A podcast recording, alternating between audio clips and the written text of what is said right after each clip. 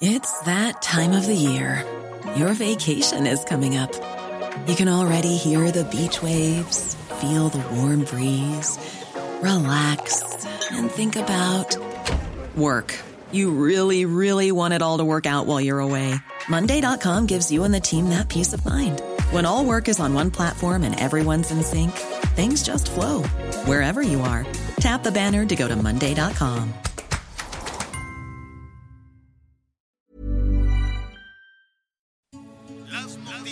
¿Qué tal? ¿Cómo le va? Buenas tardes. Estás a punto de escuchar Yo soy Javier Alatorre. las noticias con Javier Alatorre. La vamos a pasar muy bien. Comenzamos. Déjame robarte un beso que me llegue hasta el alma Como un vallenato de esos viejos que nos gustaban Sé que sientes mariposas, yo también sentí sus alas Déjame robarte un beso que te enamore y no te vayas Déjame robarte un beso que me Bueno, bueno, pues empezamos muy querendones esta semana. Qué gusto saludarlos. La última de julio. Eh, Javier Alatorre estará unos días de vacaciones. Yo me reintegro. El que no tiene vacaciones es Miguel Aquino. No, no, no, sí, sí, sí. Todos nos vamos a organizar, no se preocupen. Pero la verdad es que el arte del descanso, Miguel, es parte del arte de trabajar qué importante es de repente no tener pendientes y si tenerlos, no hacerles caso. Y, y escuchar y descansar y a lo mejor no hacer nada, Miguel Aquino. Es importante darnos esos tiempos eh, cada tanto, ¿no lo crees?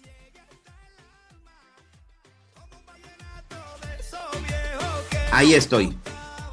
Perfecto. Muy, muy buenos días. Me da mucho gusto, me da mucho gusto saludarte. Estamos por aquí, que se escuchaba un ruido medio extraño. Eh, me da mucho gusto saludarte, escucharte y también saludar a todos nuestros amigos. Sí, tienes razón. Y, y más allá del no hacer nada, más bien ese, de repente también ese es hacer algo distinto.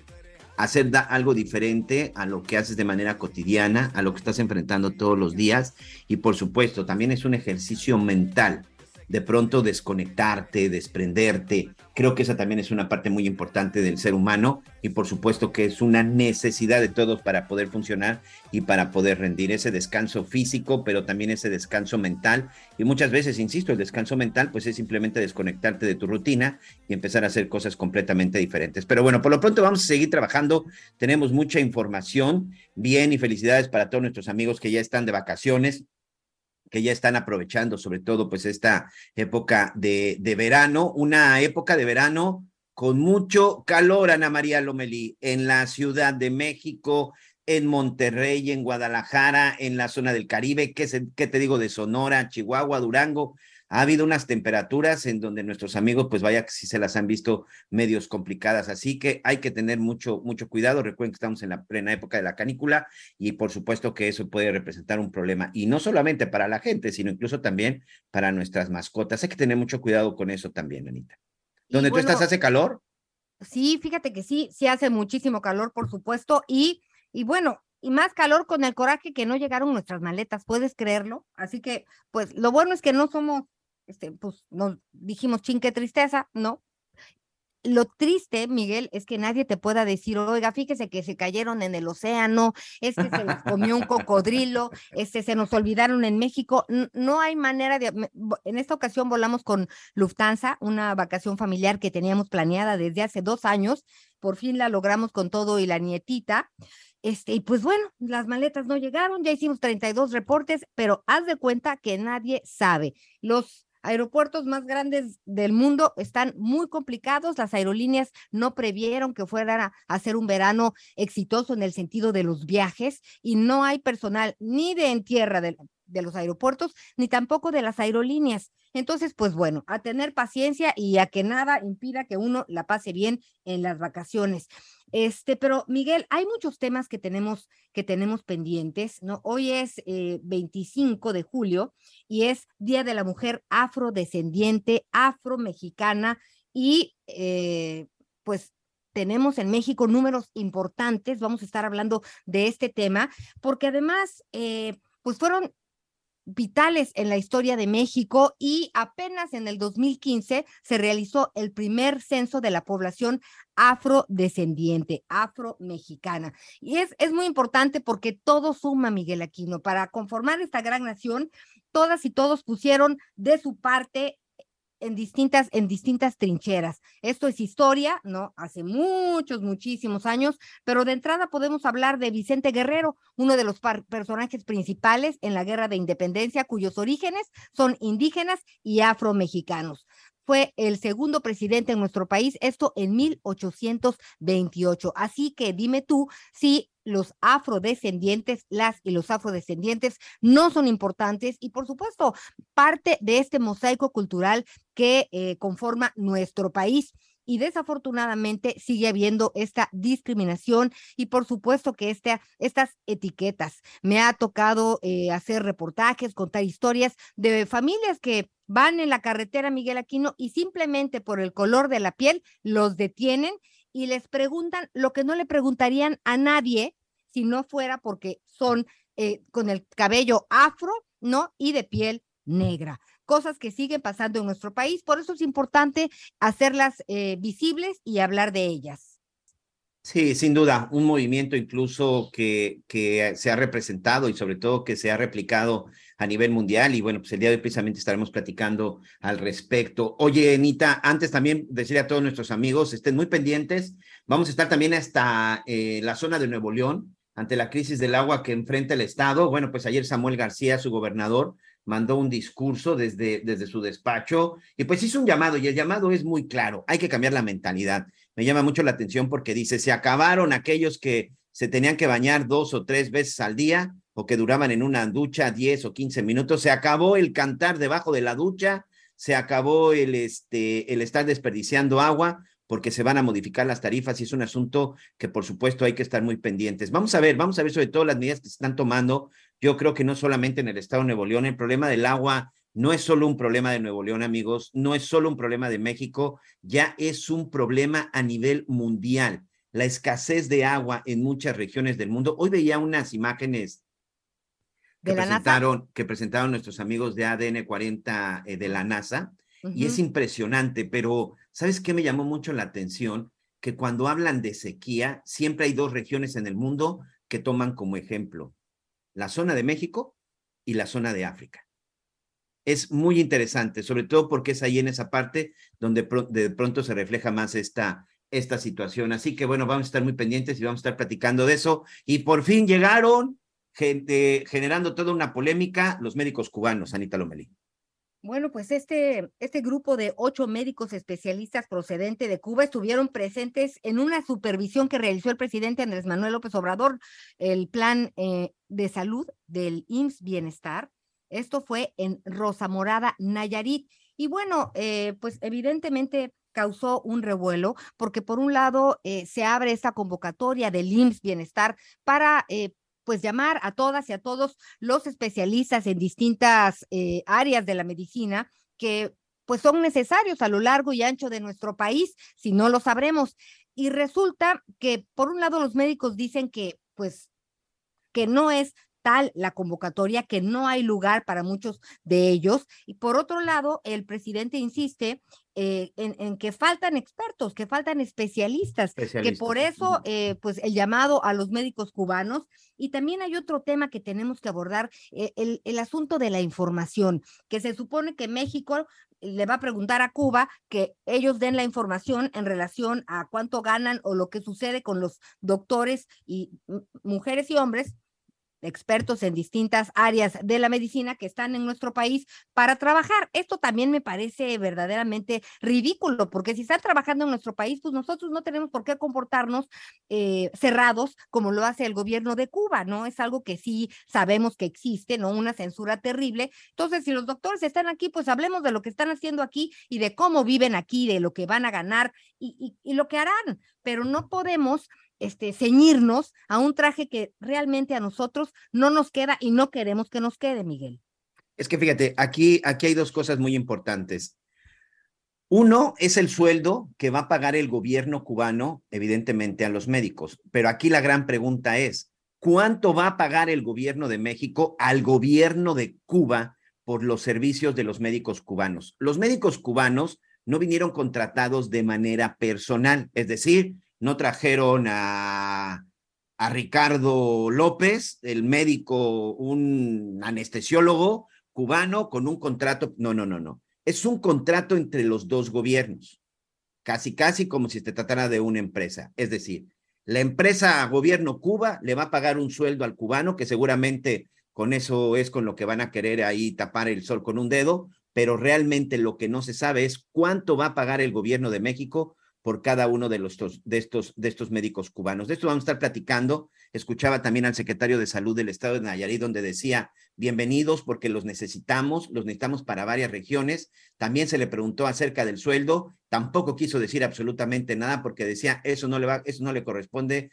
al secretario, al secretario de Salud. Ese es otro tema que está manejando otra área. El asunto es que algo sí les puedo garantizar, no van a ganar más que un médico mexicano. Y en eso yo me atrevo a decir que incluso no solo no van a ganar más, van a ganar mucho menos que un médico mexicano. El asunto, insisto, no es lo que va a ganar directamente el anestesiólogo Ricardo López, por poner un nombre, no, es lo que va a pagar el gobierno de México al gobierno de Cuba por ese anestesiólogo. Son dos cosas completamente diferentes. De repente en los discursos, pues ya saben que ahí como que nos quieren hacer bolas, pero no perdamos de vista estos. Y en medio de todo esto, Anita, amigos, el día de ayer, 15, 15 médicos que trabajaban en el Hospital Integral de Pueblo Nuevo en Durango, donde hace una semana fue asesinado el médico pasante Eric Andrade Ramírez, han presentado su renuncia. Se han retirado por la inseguridad y porque lamentablemente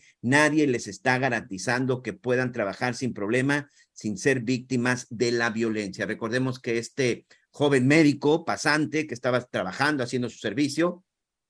Por desgracia es atacado por dos sujetos, aparentemente bajo los influjos de la droga.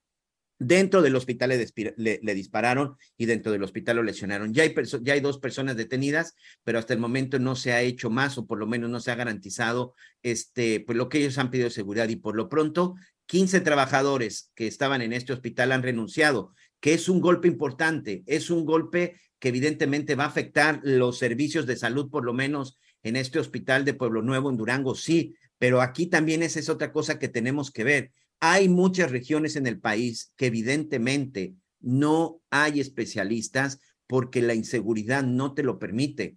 Hay quien no se quiere dar cuenta de lo que está sucediendo, pero la verdad es que hay lugares en donde no existe la autoridad municipal, donde no existe la autoridad de ningún nivel de, gobierno y por desgracia hay municipios poblados en donde la delincuencia, por desgracia, son los que rigen y son los que mandan, Anita Lomeli. Y fíjate que eh, en relación a esto que, que comentas, justamente en Nayarit, eh, un grupo de empleados pues, del sector salud se manifestaron eh, durante la estancia del presidente para exigir su restitución, eh, luego de que fueron despedidos al terminar la emergencia sanitaria por COVID-19.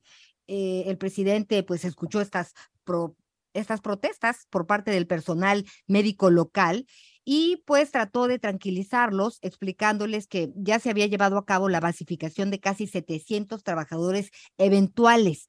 Y finalmente, pues bueno, eh, turnó esta situación a los responsables del sector salud, tanto a Zoe Robledo, por supuesto al secretario de salud, eh, el, el, doctor Alcocer, este, que no fue muy bien recibido, también eh, lo abucharon en algún momento.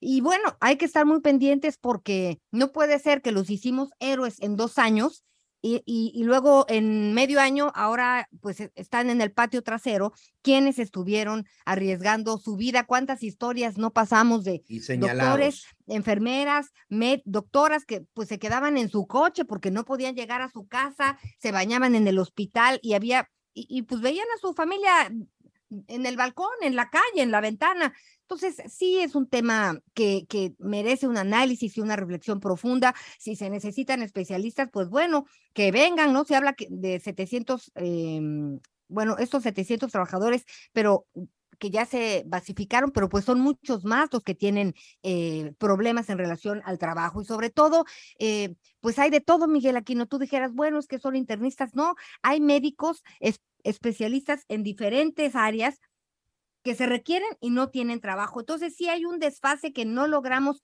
ni los medios de comunicación entender, porque yo no he, no he visto, a ver, estos ya están acá y se van a encargar de esto. Todavía esto no, no lo tenemos muy claro. Y cuando no hay claridad, cuando no hay transparencia, pues bueno, por supuesto que van a, a escucharse mucho más los reclamos. Yo no tengo ningún problema en que vengan de otros países del mundo, ¿no? Que venga quien tenga que venir. Lo importante es sacar adelante el tema de los enfermos. Tenemos un problema y un en el sistema de salud que lo sabemos y pues hay muchas familias que lo viven a diario, Miguel, pero pues la solución todavía no se vislumbra ni con los cubanos ni con la convocatoria del IMSS Bienestar todavía. Así es, sigue siendo ahí toda una, toda una polémica y de esto vamos a estar platicando. Pero por lo pronto, Anita, ya tenemos a nuestra primera invitada, ya está, ya está en la línea, eh, Gina Diediu, espero que haya sido correcto la forma, consejera consultiva de la Comisión Nacional de Derechos Humanos. Pues nos da muchísimo gusto saludarte, Gina Diediu, ella es activista afro mexicana, eh, pues vive en la Ciudad de México, ya decías que es consejera consultiva de la Comisión Nacional de Derechos Humanos y también pues forma parte de, eh, de las funcionarias de CONAPRED. Eh, me da mucho gusto saludarte, Gina, gracias por estar con nosotros. Un gusto saludarles, muy buenos días, muy amables a todo el foro, este espacio tan importante que día a día nos informa. gracias por la Gracias. Escuchamos bien a a Gina, compañeritos de producción, si me comentan, la escuché un poco cortada, ¿está bien la comunicación? Bueno. Sí, sí, adelante, entonces, Seguimos con la entrevista. Tú eres una mujer afrodescendiente. Platícanos cómo es ser afrodescendiente en México, Gina. Ok, bueno, pues yo soy una mujer nacida aquí en la Ciudad de México, de madre mexicana del estado de Puebla, del municipio de, eh, de perdón, del municipio de de Atezcal, Puebla, y mi abuela es de Oaxaca, el municipio de Cozaltepec, en el estado de Oaxaca. Mi padre es de África, de un grupo étnico llamado los Viola. En este caso, ser afrodescendiente en México es un proceso de autoidentificación y de autoafirmación. Las personas que nacemos aquí generalmente eh, tenemos nuestras raíces vinculadas con las tradiciones, la cultura, la gastronomía, en este caso nuestros usos, costumbres, nuestra música. Ok, Gina querida, fíjate que estamos teniendo un problemita. Vamos a mejorar la línea en un segundo, pero lo que nos estaba comentando Miguel es, bueno, los orígenes de ella, ¿no? Eh, de Oaxaca y, y de, de, de, otra, de otras y de la Ciudad de México. Me parece que su mamá era de la Ciudad de México y su papá de Oaxaca, pero el chiste es que, bueno, ella es activista debido a que, pues, pues le ha tocado vivir este tema de la discriminación simplemente por cómo la ven. Es una gente muy preparada eh, y por supuesto que lleva una bandera de para visibilizar el problema de las y los afromexicanos, afrodescendientes. Estamos contigo, Gina. A ver, a ver, Gina. La estamos recuperando. Ok la estamos recuperando con una mejor, porque es muy importante lo que está comentando, lo importante que está diciendo. Entonces estamos recuperándola para tratar de, de tener una mejor línea. Parece que ya. A ver, vamos a hacer el intento. Gracias, Gina. Esta es la buena, Gina. Perfecto, ok. Les comentaba de manera directa que ser una persona afrodescendiente es vincularse con nuestras raíces, nuestra cultura, nuestras tradiciones, la historia, las narrativas de vida oral que hay en nuestras familias este vínculo entre la etnicidad y la afrodescendencia a nivel local, eh, nuestra gastronomía, cómo nosotros nos desenvolvemos día a día dentro de la cotidianidad de, en las comunidades afromexicanas, pero también reconocer que hay pueblos negros a lo largo del país, en los 32 estados de la República. Ser una mujer negra, afromexicana o afrodescendiente en México no es sencillo, porque a veces la misma sociedad se ha encargado de de anularnos, eh, delegarnos. Eh, en este caso, eh, vivimos muchas de nosotros desde la resiliencia, la valentía y la resistencia, algunos tratos desagradables, crueles, que van vinculados con la discriminación racial, con el racismo, el clasismo, entre otras formas conexas de intolerancia, que la misma sociedad generan en el trato y a lo largo del tiempo. Creo que el 25 de julio es un día muy importante para todas nosotras, porque es el Día Internacional de la Mujer Afrolatina, Afrocaribeña y de la Diáspora, también conocida como el Día de la Mujer Afrodescendiente a nivel internacional. Esta fecha es una fecha muy significativa porque surge de un primer encuentro de mujeres afrolatinas, afrocaribeñas y de la diáspora del 92 en Santo Domingo. Y además de ser una fecha conmemorativa, es siempre ha tenido un objetivo muy claro, que es visibilizar los aportes de las mujeres dentro de las comunidades. ¿Por qué? Porque hay que promover eh, el vínculo entre qué ser mujer, pero también la hablar de las necesidades a nivel local, políticas públicas, ayudar a la mejor calidad de vida, erradicar el racismo, la discriminación, la violencia. Y cabe señalar que en este caso en específico existe ya actualmente una red de mujeres eh, en, en todo los, el territorio nacional. En todos los estados hay asociaciones civiles conformadas con mujeres. Hay mujeres activistas trabajando. Entonces no hay una única boca de ser una mujer negra o afromexicana en este país. Somos muy diversas y tenemos Gina, muy... ¿Estamos hablando de, de 2.5 millones de personas afrodescendientes en México? Es correcto. De acuerdo con el censo 2020, en efecto somos 2 millones puntos eh, 576 mil 213 personas, de las cuales la mitad de esa población, más de la mitad, que es el 50.4%, somos mujeres y estamos presentes en toda la República Mexicana. Sin embargo, eh, un reflejo de este dato estadístico de parte del INEGI, del Censo 2020, en donde se muestra que principalmente estamos en Guerrero, en el Estado de México, en Veracruz, en Oaxaca, en la Ciudad de México, en Jalisco. Y la verdad es que somos mujeres con una diversidad. Y las mujeres afromexicanas y los descendientes forman parte de la población económica más activa del país, en una cifra del 54.4%. Algunas de ellas bajo trabajos no remunerados, estoy hablando de un 37.4%. A eso iba Gina. No perdóname, perdóname que te interrumpa, pero es que luego el tiempo es muy malo con nosotros, pero en algún momento de esta conversación mencionaste la aportación de las mujeres afrodescendientes, afromexicanas. Platícanos alguna alguna de, alguna de las aportaciones. Claro que sí. Las mujeres eh, afromexicanas y afrodescendientes en México eh, tienen presencia desde el virreinato.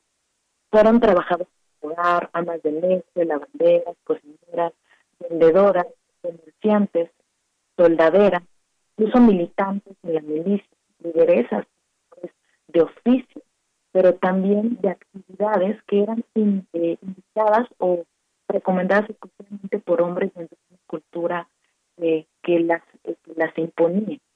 Al criterio de lo que se cree, las mujeres afrodescendientes son activas en esta sociedad.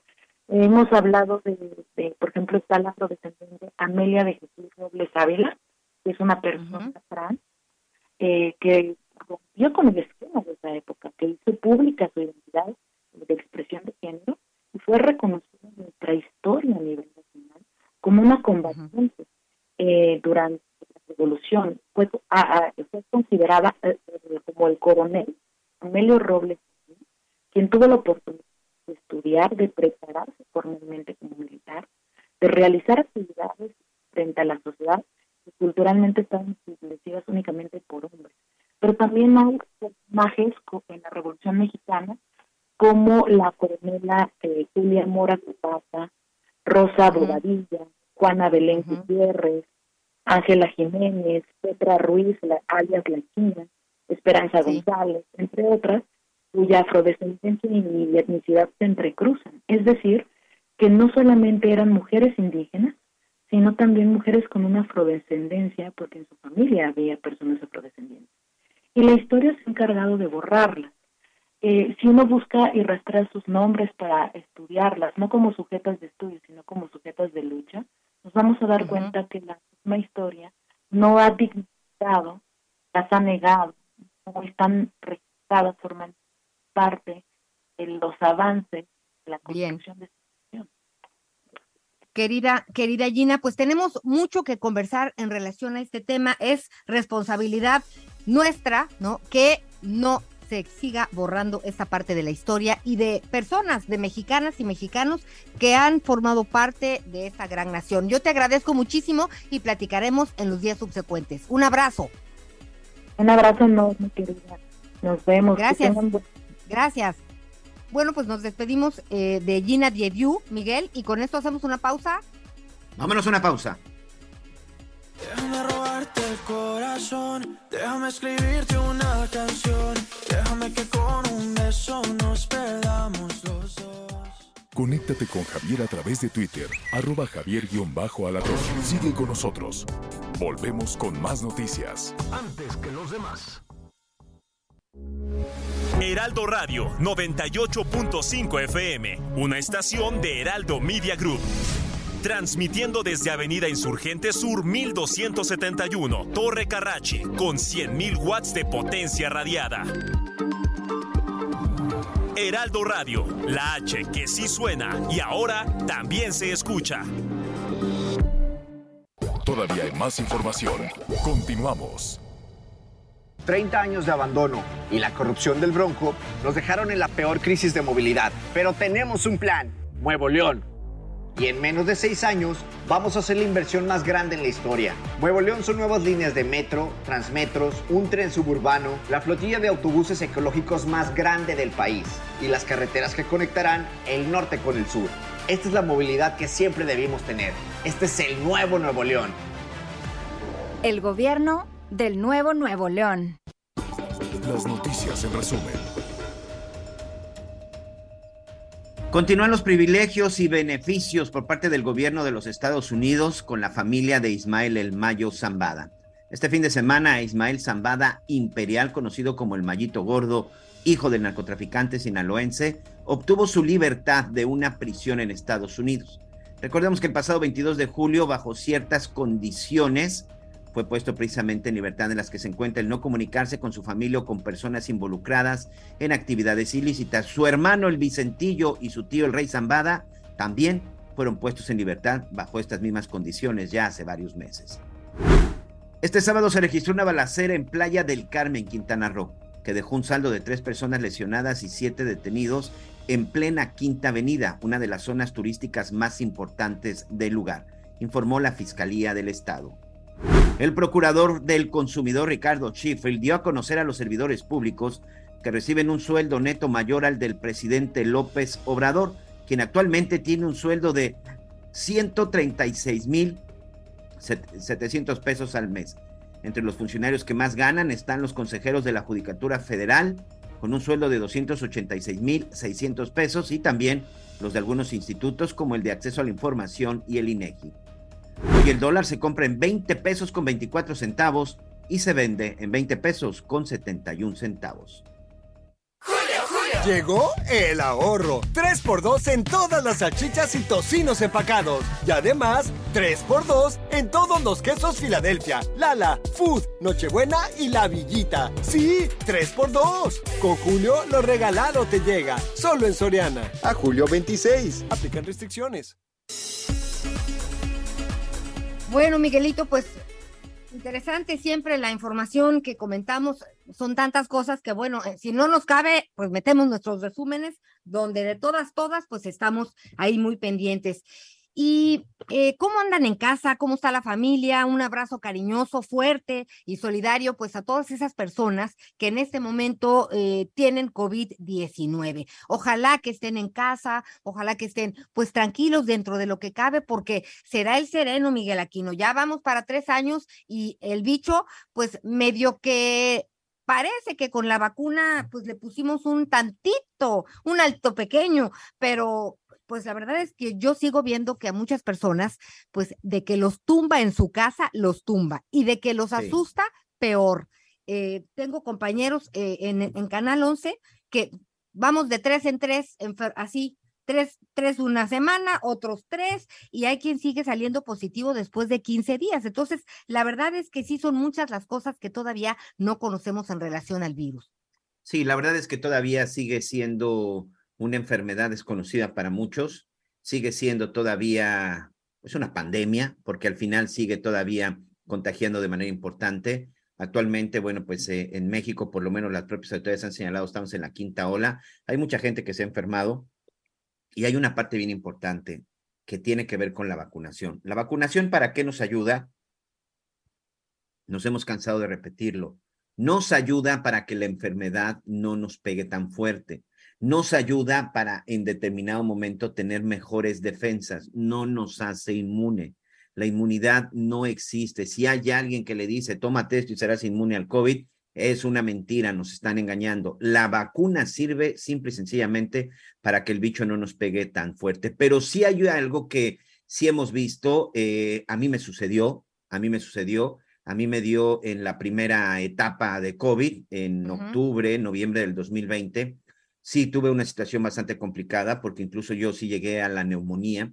¿Y a qué me refiero? Al efecto post-COVID. Hay mucha gente que al final sí empieza a padecer y sí empieza a tener algunas consecuencias y empieza a tener este, pues algunos estragos, sobre todo gente que tuvo COVID. Pero es muy interesante. No solamente se está reflejando en las cuestiones respiratorias, en las cuestiones de los pulmones, incluso también en la parte mental, Anita. Yo tuve precisamente ese problema. Tuve una pérdida de, de memoria, por llamarle de alguna forma, pues a corto plazo, después de que salí del COVID, este, así literal, se me olvidaron hasta los nombres de muchas, de muchas cosas que tenía yo muy, muy claras. Se me olvidaron incluso hacer algunas operaciones y de pronto incluso llegué a tener ahí un poco de, este, pues sí, algunos problemas, algunos problemas con la memoria. Entonces, sí es cierto, hay que tener mucho cuidado. Y si de repente, amigos, ustedes tuvieron esta enfermedad seis meses, hace un año, y de repente ven que hay una situación medio extraña, pues no lo dejen pasar, revísense, porque sí, está confirmado que post-COVID, de repente, bueno, pues pueden traer consecuencias todavía. Y bueno, la verdad, Miguel, me acuerdo perfecto. Por fortuna fueron un, unas pocas semanas que, que, tuviste fuera del programa, me parece que dos, dos poquito más, este, porque regresaste a trabajar. Eh, me corriste en esa época, Lomelí. No, yo sí decía, me corriste, me dijiste, no sabes ni lo que estás diciendo, vámonos a la aquí no descansa, descansa, Miguel, aquí no. Pero qué importante tener una actitud de, de seguir adelante, porque sabes que eso ayuda muchísimo pero sí se necesita empatía, sí se necesita entender lo que está pasando, porque sabíamos que no eras nuestro Miguel Aquino, este, pero ahí estabas, así que nosotros contigo.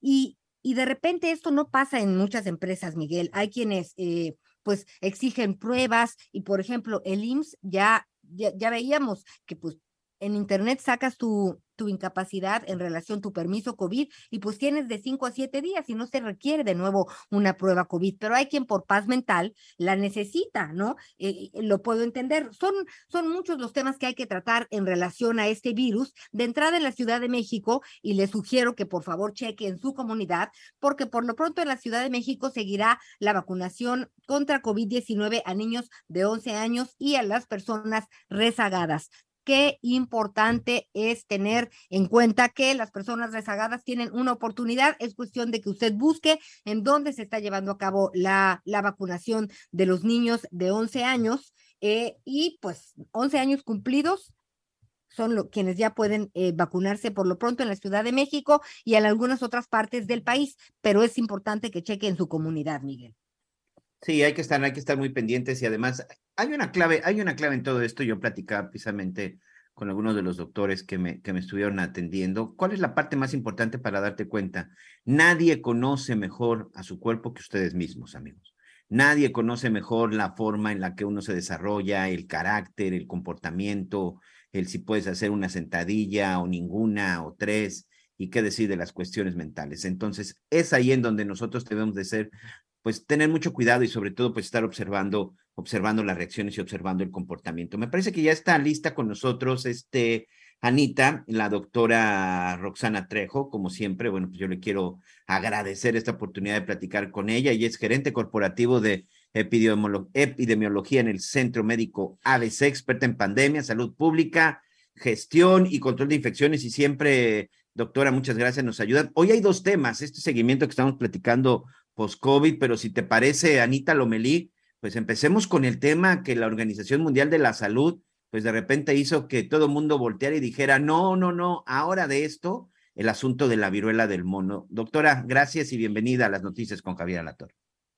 No, muchas gracias por la invitación. Un saludo, Miguel, y a ustedes. Muchas gracias, doctora. Esta, este aviso que, que da la Organización Mundial de la Salud acerca de la viruela del mono, antes de que nos explique un poco acerca de la viruela del mono, usted desde su área, desde su especialidad, ¿Cómo lo ve? ¿Cómo lo tenemos que interpretar el resto, el resto de la gente?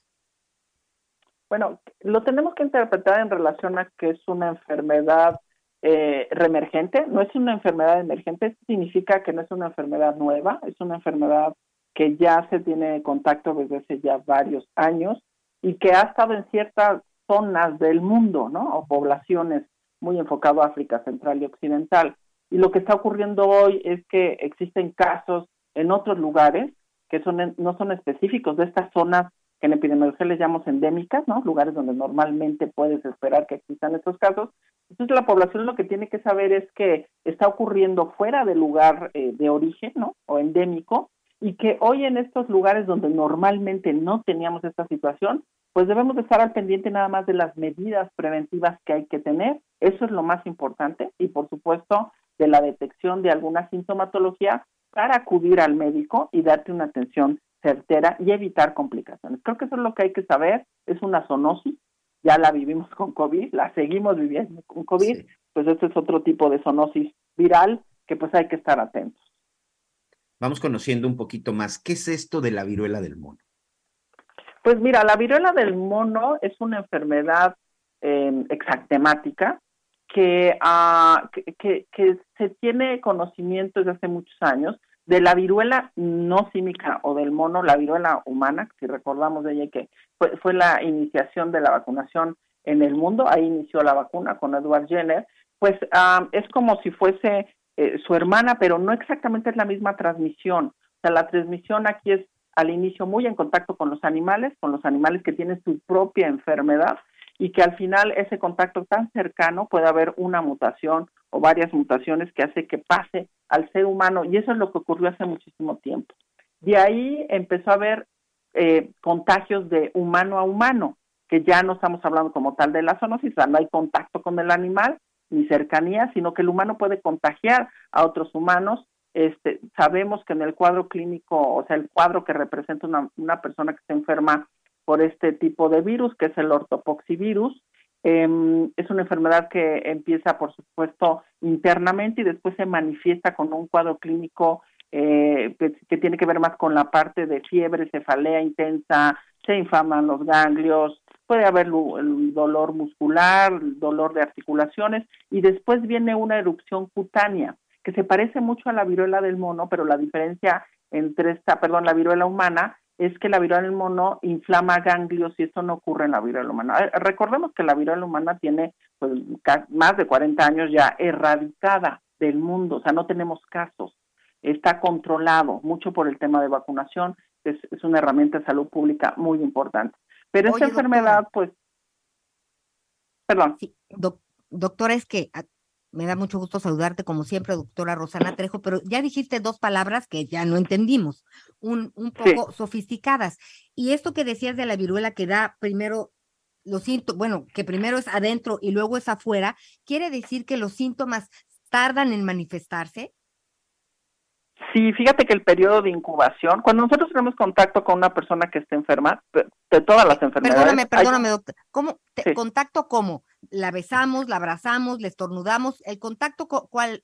¿De qué tipo? El contacto es cercano con fluidos. El contagio se lleva a cabo eh, si tú tienes contacto con un fluido. Pueden ser los fluidos de las de las eh, costritas, de las pápulas, de las máculas cuando las personas ya tienen esta manifestación o también antes de tener esto, Ana María, cuando todavía no tenemos este periodo de erupción cutánea, estamos en un tema más de fiebre, cefalea intensa, este o dolor de cuerpo, pero por las gotitas de la saliva podemos tener contagio. O sea, es una enfermedad que se que se que pues se adquiere por contacto con fluidos, y hablando de fluidos de todos los fluidos del cuerpo, y uno de ellos, por supuesto, puede ser la saliva, ¿no?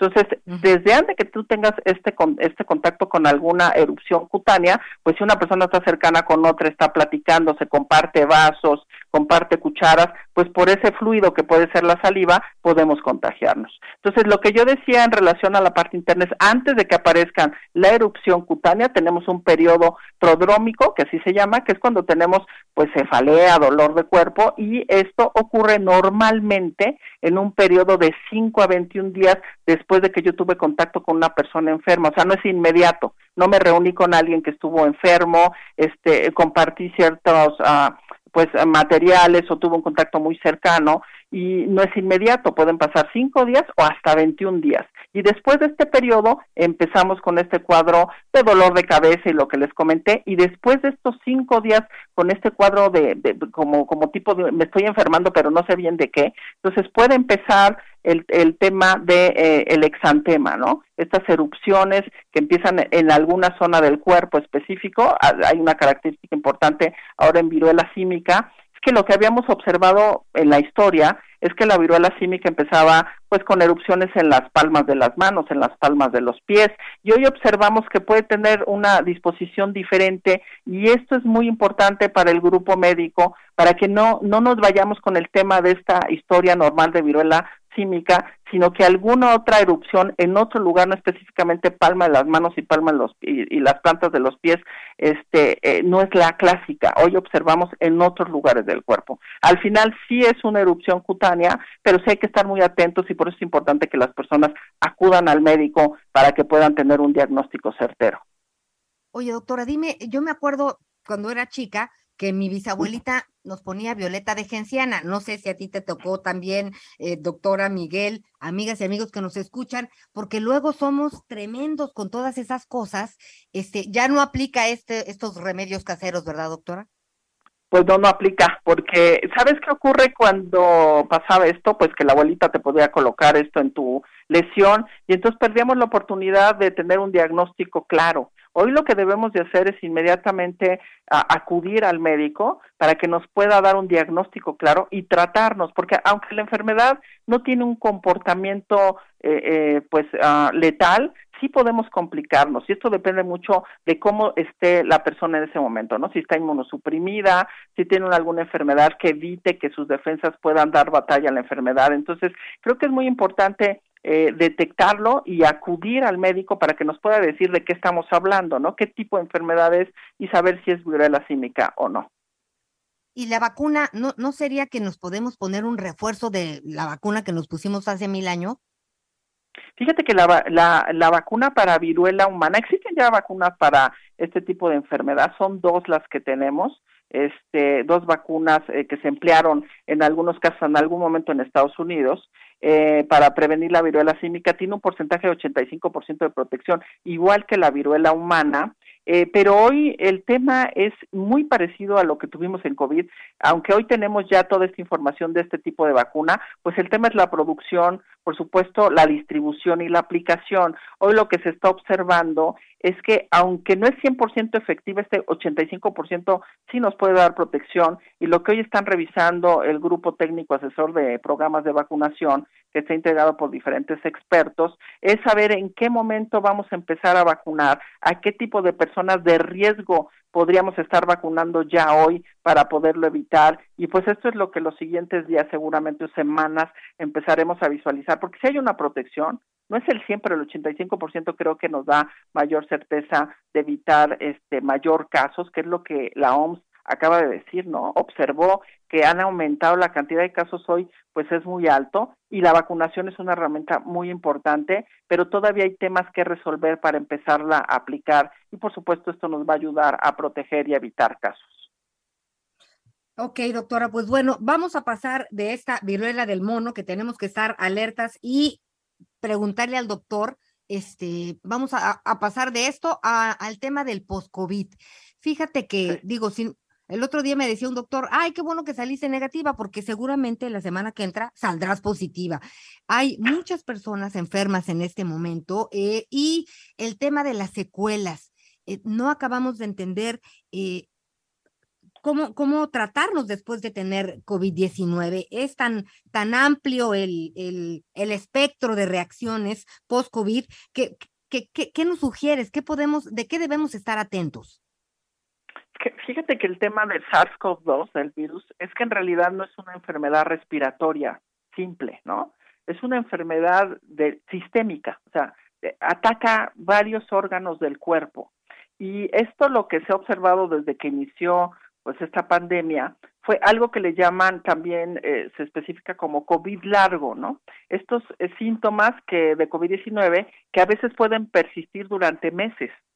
O sea, el virus puede dañar pulmones, por supuesto, el corazón, el cerebro, creo que comentaba Miguel el tema de, de la memoria, ¿no? Que, que, que le evitas este tema de no tener gusto, que en esta variante no es tan común, pero es porque también se va al sistema nervioso central, o sea, lo afecta, lo inflama, es una respuesta inflamatoria la que tiene el cuerpo hacia el COVID y esto que se ha observado es que hay un porcentaje que se recupera por completo, ¿no? Eh, Las personas que tienen COVID-19, pero hay otras personas que tienen este síndrome post-COVID o COVID-19 prolongado y en ellos algunos, eh, pues, sintomatología que pudiésemos tener en base a toda la investigación que se tiene hoy de estas personas que han enfermado, eh, en realidad cu- cursa entre el cansancio, la fatiga, eh, algunos eh, hacían ejercicio y de repente vuelven a hacer ejercicio y como que cuesta trabajo, ¿no? Les cuesta más trabajo llevar a sus niveles donde antes estaban, o también el tema mental, un poco de pérdida de memoria,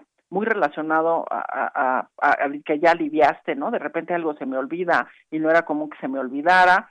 Algunos otros dolor de pecho pueden tener o que empiezan a tener un poco de taquicardia, eh, dolor de cabeza de repente, les pueden tener problemas para dormir. O sea, hay una infinidad, infinidad perdón, de signos y síntomas que están alrededor del COVID largo. Entonces, lo que sí hay que hacer y hay que tener muy atentos, bueno, el, el COVID normalmente las personas que cursan con COVID leve, que es lo que está ocurriendo hoy con esta subvariante de Omicron, es que pues llevas un periodo como de 14 días, ¿no? Entre 10 y 14 se resuelve el tema.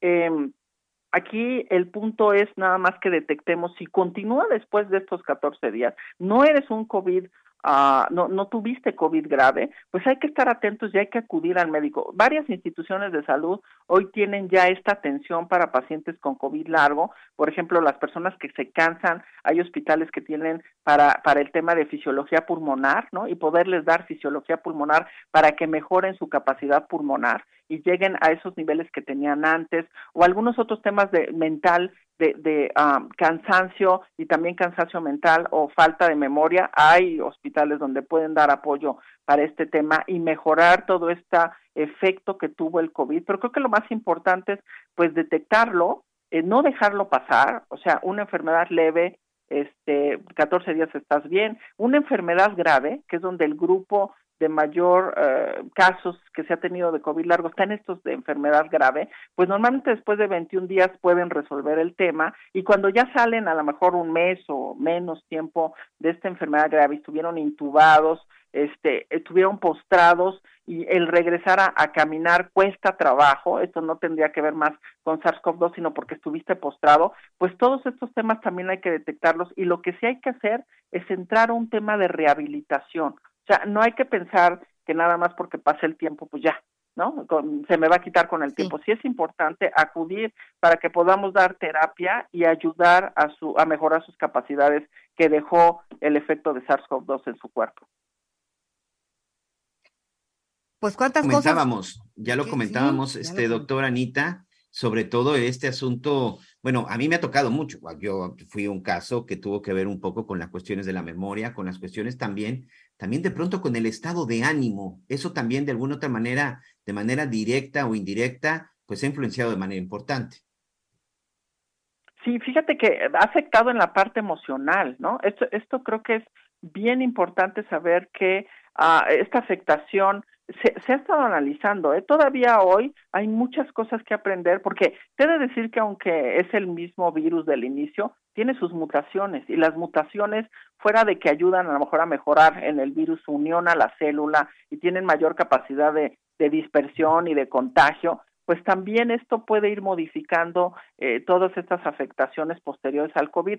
Varía, por ejemplo, hay estadísticas que dicen que del 13.3% al mes pueden tener post-COVID, el 2.5 a los tres meses o más, y algunos hasta el 30% a los seis meses de estos pacientes que estuvieron hospitalizados, a seis meses en donde se puede afectar tu vida en lo emocional, en lo físico, y por eso es importante acudir a, a los lugares donde dan este tipo de atención, porque ya se detectó, es, eh, hay que hacerlo, o sea, hay que tener esa claro. capacidad instalada en las instituciones para ayudar a las personas a regresar a la normalidad. No hay que dejarlo pasar. Pero seguimos aprendiendo hoy, este Miguel y, Ana María, todavía de las sí. estas subvariantes y de lo que está sucediendo en el mundo entero, ¿no? Esa es la parte muy importante que no, que no dejemos de aprender y sobre todo de conocer perfectamente todas las variantes. Doctora Roxana Trejo, como siempre, muchas gracias, gerente corporativo de epidemiología en el Centro Médico ABC. Siempre es muy, muy interesante escucharla y créame, siempre nos abre más sobre estas enfermedades. Gracias y buenas tardes. Gracias a ustedes por su espacio, gracias Ana María, gracias Miguel. Gracias, doctora. Miguel, Anita, vamos pues, a una pausa. Con sana distancia, lo que quieras. Sí, vamos a hacer, vamos a una pausa.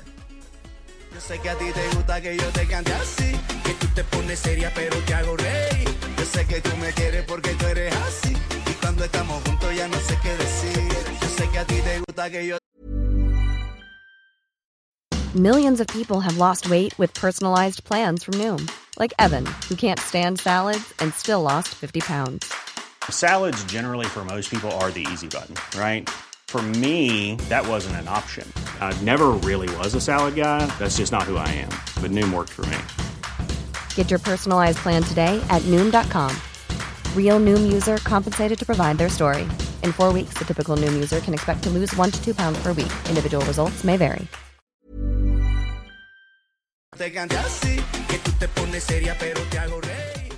Conéctate con Miguel Aquino a través de Twitter, arroba Miguel Aquino. Toda la información antes que los demás. Ya volvemos. Todavía hay más información. Continuamos. Pues gracias, gracias por continuar con nosotros en las noticias con Javier Alatorre. Le comentábamos al principio que Javier estará de descanso unos días, pero aquí estamos Miguel Aquino y una servidora, por supuesto, con la información importante eh, para usted, que que para nosotros usted es lo más importante, dicho sea de paso. Y hay algo que quisiéramos comentar porque falleció este fin de semana, el domingo, ayer, Diana Kennedy, una autora británica que literalmente llegó a México y se enamoró de la cocina mexicana. Ella empezó a hablar de la gastronomía, de la grandeza de la cocina mexicana, mucho antes que nuestra cocina obtuviera un lugar preponderante en el mundo. Ella murió en Zitácuaro, Michoacán, a los 99 años y dedicó su vida a aprender de las cocinas tradicionales en México. Ella se casó con un corresponsal eh, aquí en México y pues dicen que Todavía hace unos años ella, seguía paseando en un camión destartalado y lo que quería Miguel era llegar a, a, lugares lejanos, recónditos y preguntar pues cuáles recetas hacían en tal o cual comunidad. Ella escribió varios libros muy interesantes en donde se refleja pues el alma de la cocina tradicional mexicana, una cocina que ha sido eh, pues destacada a nivel internacional de distintas maneras, Miguel, pero ella eh, una mujer, bueno, británica, pues nos vino a enseñar de alguna manera o de otra lo que era esta gran gastronomía mexicana. Yo de ella conozco el libro Mi México, en donde pues explica que por qué vive en una finca hecha de adobe, de materiales sustentables y también pues creó como una escuela, ¿no? Algunos le decían que era... Eh, Julia Child de la cocina mexicana, ¿no? La niña de la cocina mexicana, y otros decían gran sacerdotisa de la cocina, que e, a ella no le gustaba este término, pero ella prefería que le dijeran, ella se definía como un azote con licencia de la gastronomía, una mujer eh, pues reconocida a nivel internacional por sus obras, por su escritura y por el alma que imprimió en nuestras recetas, Miguel. Muy bien, pues descansa en paz, descansa en paz y sin duda un ejemplo de cómo, otro ejemplo, ¿eh? Otro ejemplo de cómo los extranjeros de repente, bueno, pues valoran y sobre todo conocen más nuestra cultura y tradiciones. Anita, tenemos que ir a otro tema que tiene que ver también con extranjeros. Es muy importante que, que mencionemos lo siguiente y espero que estés de acuerdo conmigo. Aquí no se trata de la nacionalidad. Aquí, por supuesto, no se trata de estigmatizar absolutamente a los médicos y al pueblo cubano. Al contrario, yo conozco en esta zona de Cancún, en Quintana Roo, excelentes médicos cubanos, médicos cubanos que, que tienen un gran expertise, por supuesto, que tienen una gran preparación, que son muy buenos. Yo en particular tengo una gastroenteróloga cubana con la que, con la que me reviso desde que estoy por acá y la verdad es que ha sido muy buena. El asunto a lo que voy es con la llegada de los médicos cubanos. No tiene nada que ver la nacionalidad. Aquí el asunto es por qué el gobierno de México trajo de, Cuba o de cualquier otra parte del mundo médicos especialistas cuando supuestamente en México los hay. Ya lo decíamos, ni siquiera se tiene la claridad de cuánto, de cuánto se les va a pagar. Unos aseguran que se trata más de un negocio entre el, entre el gobierno de México y el gobierno de Cuba. Este, vamos a platicar precisamente al respecto con Cintia Flores. Ella es presidenta de la Asociación Mexicana de Médicos en Formación, porque también ya lo decíamos, en el hospital de Durango, por el tema de inseguridad, en el hospital en donde asesinaron a un joven médico pasante hace una semana, pues lamentablemente se da una renuncia masiva porque nadie les garantiza la seguridad. Ese es parte del problema. Pero antes, acompáñeme, vamos a escuchar qué dijo el presidente Andrés Manuel López Obrador con la llegada precisamente el sábado de estos médicos de origen cubano. No les gustó el que se contrataran a médicos cubanos, mujeres y hombres. Aprovecho para agradecerle al pueblo y al gobierno de Cuba por su apoyo, pero ojalá y comprendan de que necesitamos los médicos para curar a nuestro pueblo y que independientemente del coraje, de la enajenación que provoca la ideología, el pensamiento conservador, con juicio práctico, con objetividad, con la verdad, se indague para que nos crean que no tenemos médicos, que no tenemos especialistas. Cintia Flores, presidenta de la Asociación Mexicana de Médicos en Formación, gracias, bienvenidas y si me lo permites quiero empezar por este, por este tema. ¿Es cierto? ¿No hay médicos mexicanos especialistas que pudieran o que deberían de estar atendiendo a, al resto de la población en otros hospitales. Gracias y bienvenida.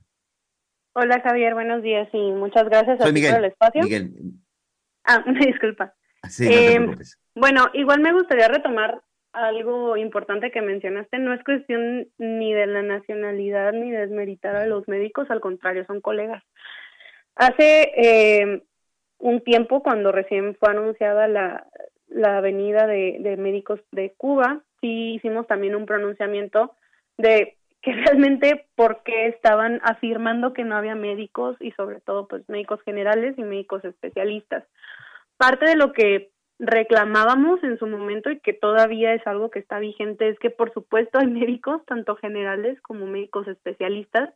Al contrario, creo que debería de, hacerse un esfuerzo para ver una cantidad y una cifra exacta, porque también no son números que sean transparentes, no son números que sean eh, cifras donde precisamente ellos nos estén diciendo cuál es la realidad para afirmar ciertas eh, declaraciones y sobre todo hacemos la afirmación de que no era que no se quisiera dar el servicio a la salud, al contrario, sí se daba y principalmente era por médicos pasantes del servicio social. Justo lo que se mencionaba era que en estas zonas, como claramente sí se daba esta atención por pasantes, por estudiantes, se conocían las condiciones en las que se brindaba el servicio a la salud, y lo que se mencionaba era justo lo que acabamos de vivir con nuestro con nuestro compañero, la inseguridad y la falta de recursos, la falta de instalaciones para brindar la atención que se pretende. Algo también bastante controversial que, que en realidad también es importante el, el cuestionar por qué es un argumento, es el mandar médicos especialistas a las zonas rurales. Eh, Un médico especialista, por más allá del conocimiento que tenga y las capacidades que, que posea, si no tiene el equipamiento adecuado, realmente no es mucho lo que puede hacer. ¿Y a qué me refiero? ¿Cómo hacer intervenciones quirúrgicas si no hay un quirófano? ¿Cómo hacer algún tipo de diagnóstico efectivo si mucho, muchas veces ni siquiera cuentas con los medicamentos más básicos para controlar una hipertensión, una diabetes? No puedes hacer radiografías, no puedes hacer muchísimas cosas. Al final, la mayoría de, de las zonas rurales donde se da esta, esta atención primaria a la salud, que otra vez repito, es dada por estudiantes, por médicos pasantes, lo único que hacen es el primer contacto, muchas veces alcanzan a canalizar y a referir a otra unidad, no por no querer dar la atención, sino porque no se tiene con qué. Entonces, inclusive muchas veces no se tiene la manera de transportar a los pacientes. Muchos compañeros también han sido agredidos en este transporte donde no hay ambulancias, donde muchas veces lo hacen en su transporte privado, donde las rutas también son sumamente inseguras. Entonces, eh, más allá de, querer decir que se va a brindar este servicio a la salud con más médicos, es las condiciones como se van a dar y sobre todo también el hecho de, bueno, si médicos mexicanos que ya sabemos cuáles son las condiciones, cuáles son las necesidades que se necesitan mejorar, eh, pues también qué tanto se está respetando los derechos humanos de nuestros compañeros este o colegas de Cuba, donde pues prácticamente no conocen cuál es la situación de nuestro país, ¿no? También es preocupante el hecho de cómo van a manejar su su su venida. Eh, dice, dicen que se van a dar de 140 a 145 mil de eh, de sueldo. Pero que, realmente. que hay pues, una parte aquí muy importante. Sí, Cintia, que ya exacto. lo o sea, si va a ser directo o cómo lo van a repartir.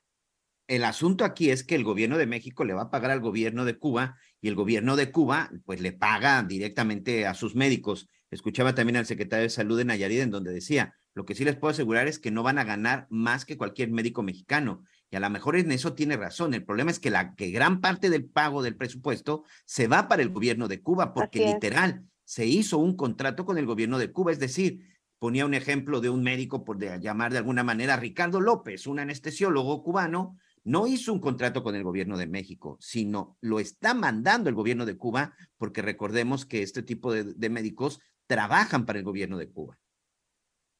Sí, así es.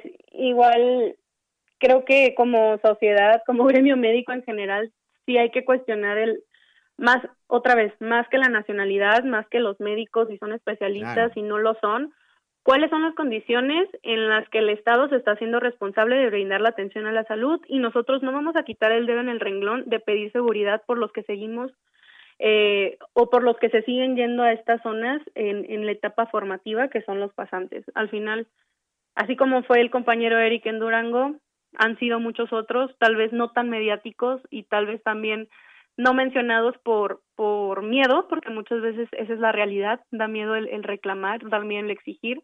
Ahorita muchos compañeros están exigiendo a sus escuelas que les prometan o que les aseguren eh, seguridad en sus plazas de servicio social. Algunas han tenido buena respuesta, pero hay otras que han sido completamente silenciados y que incluso los culpan de por qué no querer dar esta atención. Es lo que te iba a decir, en este momento muchos de ustedes, muchos de los médicos pasantes, pues están y serán seguramente señalados y sobre todo de repente que no, no se da la información completa, eh, hoy seguramente están siendo duramente criticados por la decisión de 15, de 15 de tus trabajadores de renunciar del Hospital Integral de Pueblo Nuevo en Durango, donde lamentablemente asesinaron al, al médico Eric, Eric Andrade, este, pues serán criticados porque dicen, pues están dejando sola a la población. Sí, e igual también interviene mucho el discurso, desgraciadamente, la persona quien nos representa a todos y quien nos dirige. Al final creo que también está esta cuestión de, de por qué olvidar que como médicos, como estudiantes y como cualquier profesionista no dejamos de ser ciudadanos, no dejamos de también necesitar que se cumplan los derechos y sobre todo aquí también es el derecho a nuestra salud, a nuestro bienestar y a nuestra seguridad. Eh, digo, creo que también la, la sociedad es importante mencionarles que igual no es que no se quiere ejercer este servicio, sino que al contrario, pedimos que estén las condiciones necesarias para darles una atención de calidad y también que conozcan que esa persona que ven en un pueblo, en una comunidad rural, sigue siendo un estudiante. Entonces también es esta cuestión de, bueno, si, si realmente van a estar eh, preocupados de quitar a lo mejor estudiantes, creo que también es, es momento de cuestionarnos por qué no hay médicos contratados en esta zona, por qué dejar la salud de, del país en manos de personas que siguen en esta etapa formativa y al final son becarios. Claro. Oye, ya nada más para concluir, hay preocupación dentro del gremio en materia de seguridad, pero también hay preocupación dentro de ustedes, dentro de sus compañeros, de que va a llegar un momento en que difícilmente van a encontrar trabajo o sobre todo, pues desarrollar su especialidad para la que tantos años se preparan en este país. Sí, por supuesto. Debe haber como te mencioné, no hay cifras exactas, debe haber realmente un conteo de las instancias a quien, a quien le corresponde. Está la, la Comisión Interinstitucional para la Formación de Recursos Humanos en Salud.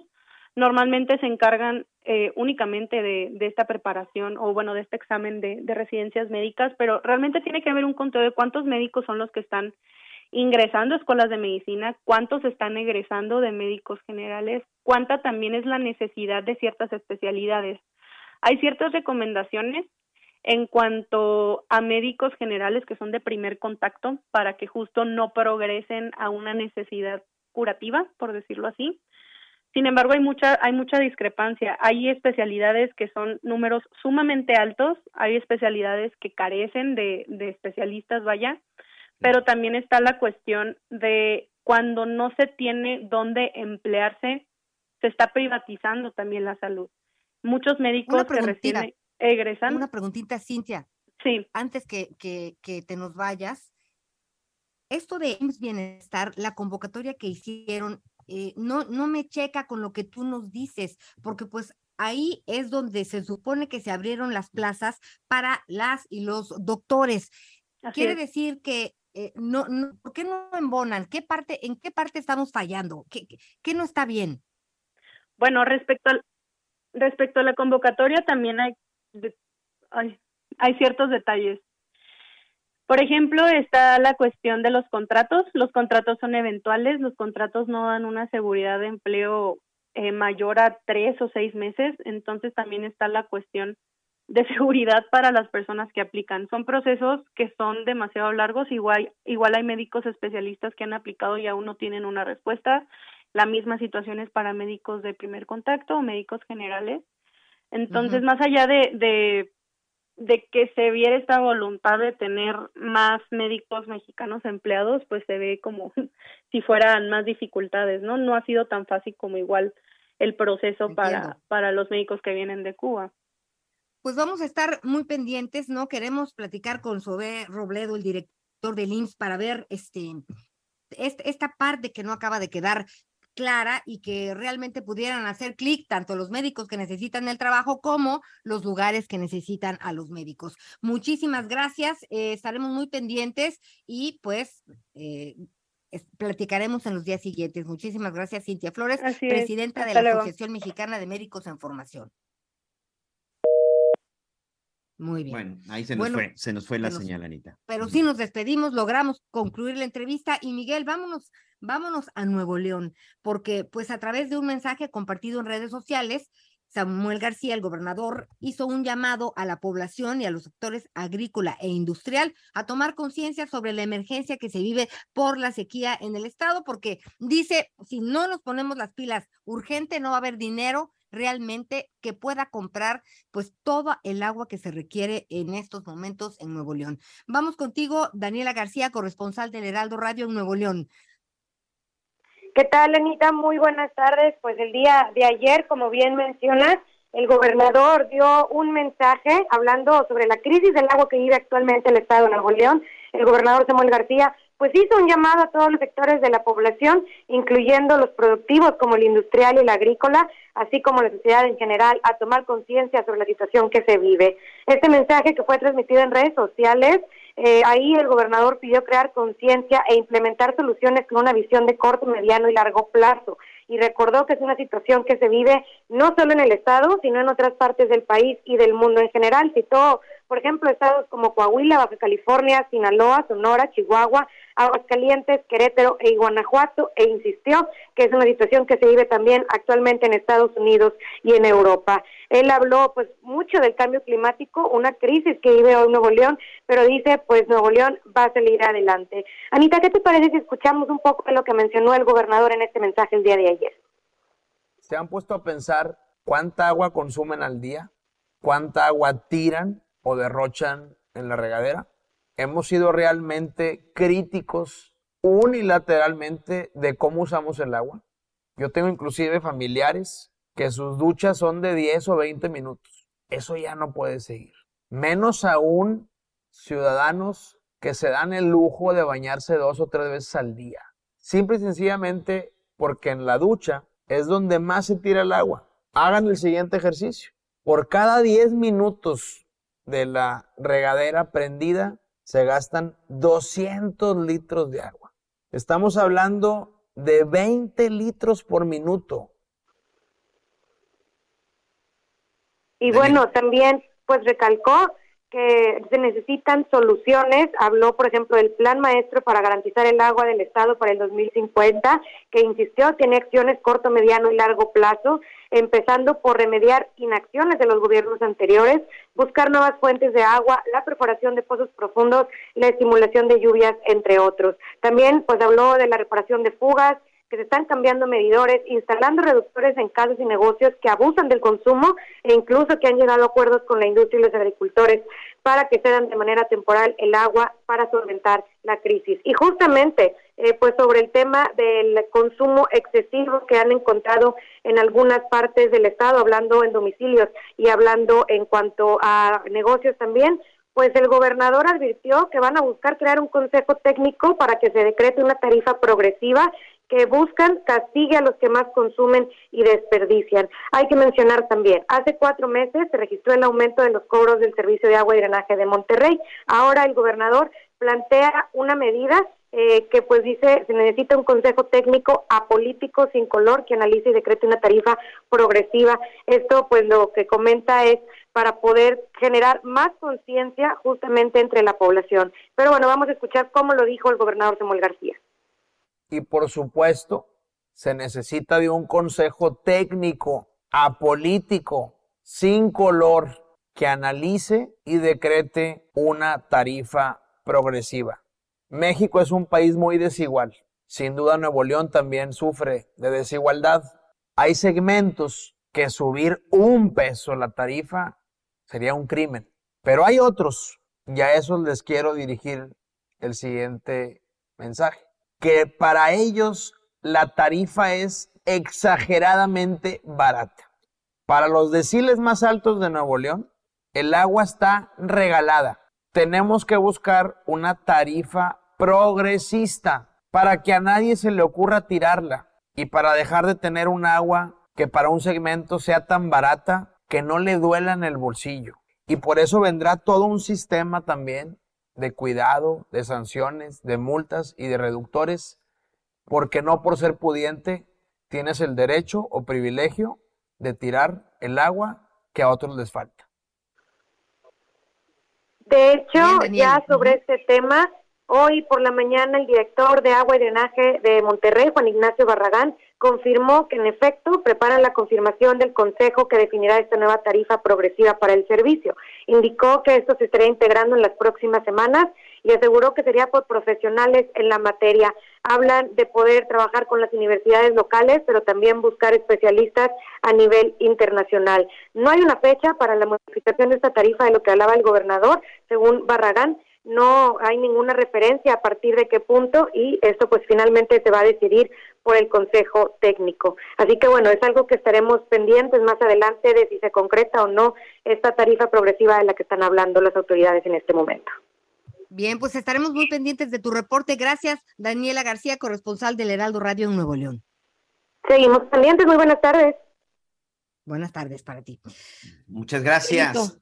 Anita, vamos rápidamente al Estado de México porque también el fin de semana se dio ahí eh, una detención importante Recordemos, y, y, siempre que hablemos de migrantes, no podemos olvidar lo que pasó en la zona de San Antonio, en donde lamentablemente, pues varios, varios migrantes, la mayoría mexicanos, en su intento por llegar a los Estados Unidos, pues murieron, murieron de la forma más horrible seguramente, hacinados, encerrados en la caja de un trailer. Bueno, pues este fin de semana, 230 migrantes de diferentes nacionalidades, por cierto, muchos de ellos cubanos, fueron rescatados de una bodega localizada en el municipio de Gilotepec, en el Estado de México. Aquí, bueno, participaron las autoridades de los tres niveles, de los tres niveles de gobierno, pero pues ahí estuvo muy pendiente, como siempre, nuestra compañera Maricruz Rivera, quien me da mucho gusto saludar, compañera en Azteca Noticias y corresponsal en el Estado de México. Este, Mari, pues un operativo importante, pero también un operativo pues que no es nuevo, por llamarlo de alguna forma, este tipo de detenciones o aseguramientos o de rescates, que yo lo llamaría mejor de esa forma, en el Estado de México cuando hablamos de migrantes. Gracias y bienvenida. Gracias, pues efectivamente, esta vez pues fueron eh, la cifra actualizada son de 248 los migrantes que como bien lo, lo informas, pues fueron rescatados de una bodega durante este operativo en el municipio mexiquense de Gilotepec.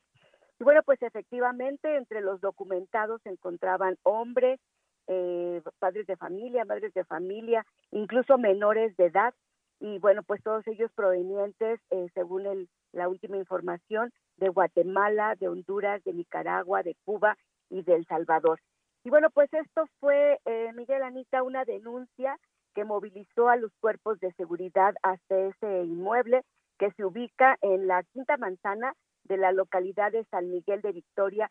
Esto a un costado, eh, para tener alguna referencia, de la carretera México-Querétaro, donde, bueno, pues fueron resguardados y, puestos a salvo este grupo de indocumentados. Y bueno, pues hasta eh, ahí llegaron las ambulancias, en donde pues valoraron el estado de salud de las personas que, bueno, pues ya llevaban varias horas dentro también de este, de este vehículo. Y bueno, pues la, la de, este, de este operativo fueron detenidos dos personas que fueron ya puestas a disposición de la fiscalía y bueno pues también eh, pues se conocerá en las próximas horas su situación jurídica. Pero bueno pues el último el último reporte que dan es que fueron 16 los migrantes entre niñas y niños y los adolescentes los que fueron llevados ya a un albergue aquí en la entidad mexiquense en Toluca eh, en unas instalaciones del DIF para, bueno, pues ser rescatados y valorar su, su estado. Mari, te pido un favor, este, me va a ganar la pausa, pero no te vayas para seguir platicando de esto y sobre todo de los operativos que vienen. Dame unos minutos y regreso contigo. Estamos en las noticias con Javier Alatorre.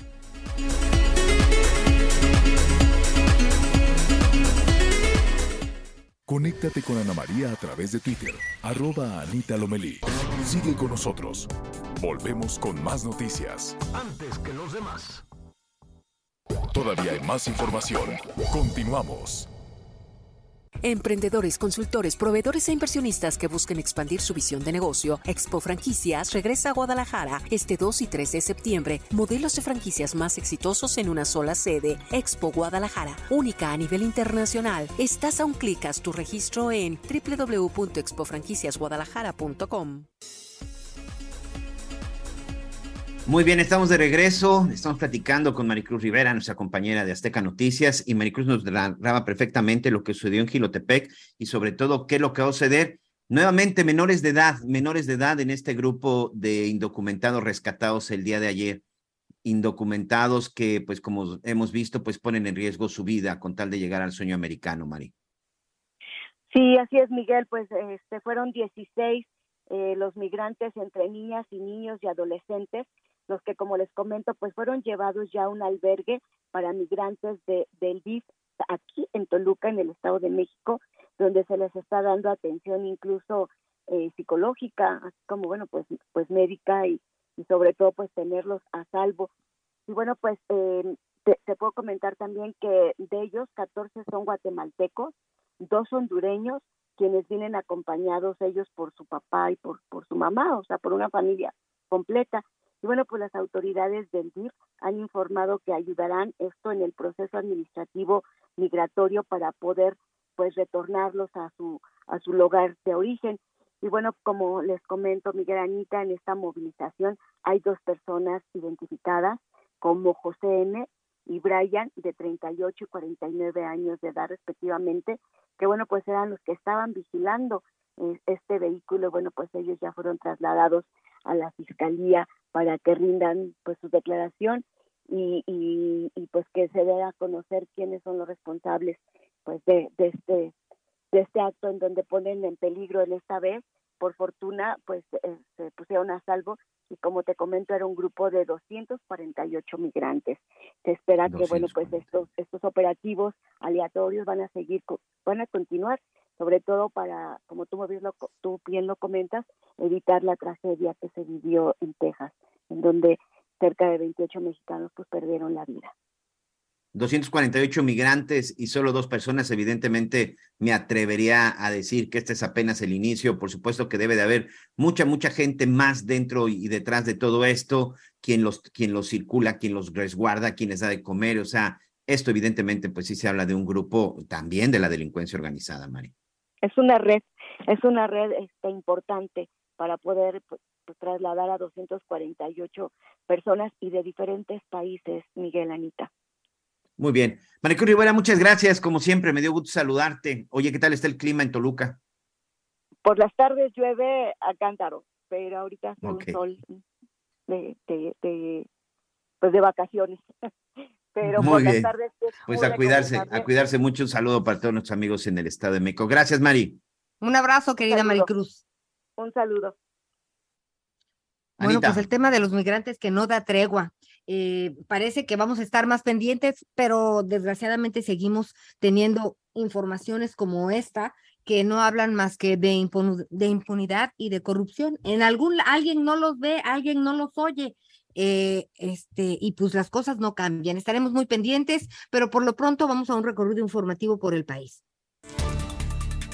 Dos muertos es el saldo preliminar de la tarde violenta que se registró en el municipio de Guadalupe, Zacatecas, en dos hechos delictivos distintos. Durante la tarde de este domingo se reportó la agresión armada en contra de un hombre en la colonia La Comarca del municipio de Guadalupe, que de manera extraoficial se presume que se trataba de un ex custodio. Y más tarde en el barrio de Santa Rita del municipio de Guadalupe también se registró otro ataque armado en contra de un hombre que oscilaba entre los 30 y 40 años de edad. Al lugar arribaron elementos de la Policía Estatal y en ambos casos la Policía de Investigación y peritos de la Fiscalía General de Justicia del Estado, quienes se encuentran levantando los indicios de la investigación. Desde Zacatecas, Estefanía Herrera.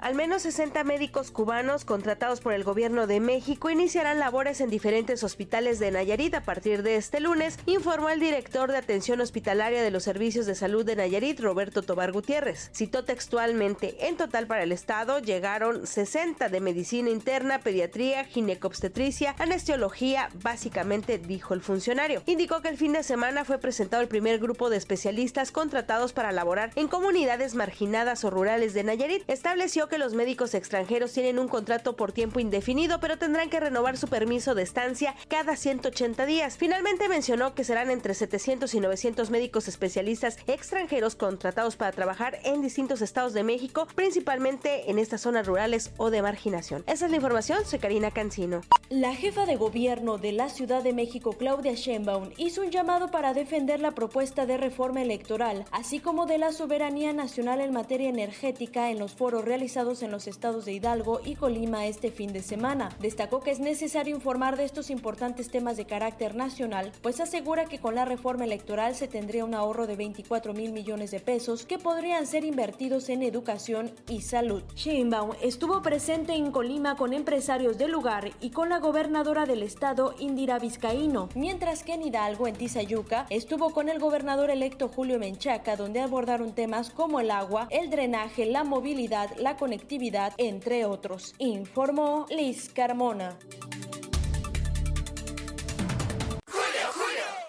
Están tocando la puerta. ¿Quién llegó? Lo que llegó es el ahorro. 30% de descuento en enseres, hornos de microondas, ventilación y accesorios eléctricos. Y además, 2x1 en toda la cristalería. Sí, 2x1. Con Julio, lo regalado te llega. Solo en Soriana. A julio 28. Aplican restricciones.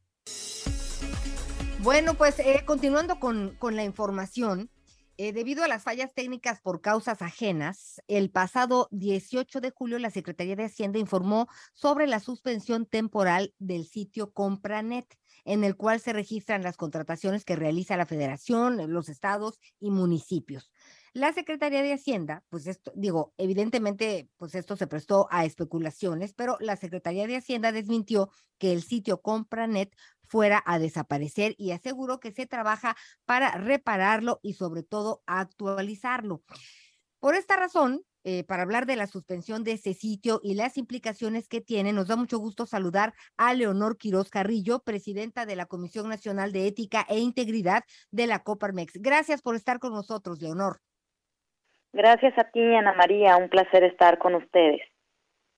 A ver, ¿qué pasa en este momento que no, que no hay Compranet? ¿Qué, qué sucede? Pues tenemos dos graves problemas. Uno, en materia administrativa, por supuesto, se generan más cargas regulatorias para los particulares que tienen que acudir de manera presencial a presentar sus propuestas para los procesos de contratación, un tema de discriminación causado por esta entrega presencial, pues todas las personas que no viven en el área metropolitana, por supuesto, tienen una barrera adicional que, que saltar y esa barrera es la distancia, ¿no? Siendo que con Compranet, pues podrían presentar sus eh, de manera virtual sus propuestas. Entonces ahí hay un primer mate, un primer tema en materia administrativa, pero además tenemos un gravísimo problema en materia de transparencia y rendición de cuentas pues Compranet es la plataforma por excelencia eh, a través de la cual se pueden analizar las compras de con recursos realizados por el gobierno federal y esa información hoy no se está viendo. Pero además toda la información que se está suscitando día con día tampoco está siendo almacenada en esa plataforma y será después,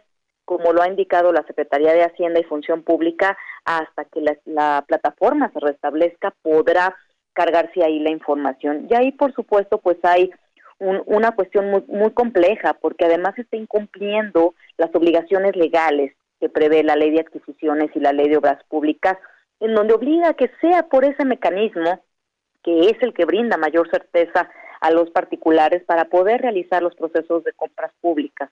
En más de 20 años de funcionamiento de la plataforma no había sucedido esta situación. Sabemos que la Secretaría de Hacienda ha declarado a través inclusive de sus cuentas oficiales en Twitter que las fallas relacionadas son con el almacenamiento de información, la infraestructura del almacenamiento de información. Aquí sería muy bueno preguntar quiénes van a ser los responsables de no haber previsto, en todo caso, esa falta de mantenimiento para que este colapso sucediera. Pero más aún, eh, estaríamos esperando también que el Poder Legislativo exigiera una rendición de cuentas de la misma manera que lo estamos exigiendo la sociedad civil, pues Compranet ha sido reconocido inclusive por organismos internacionales como una de las mejores prácticas en materia de transparencia.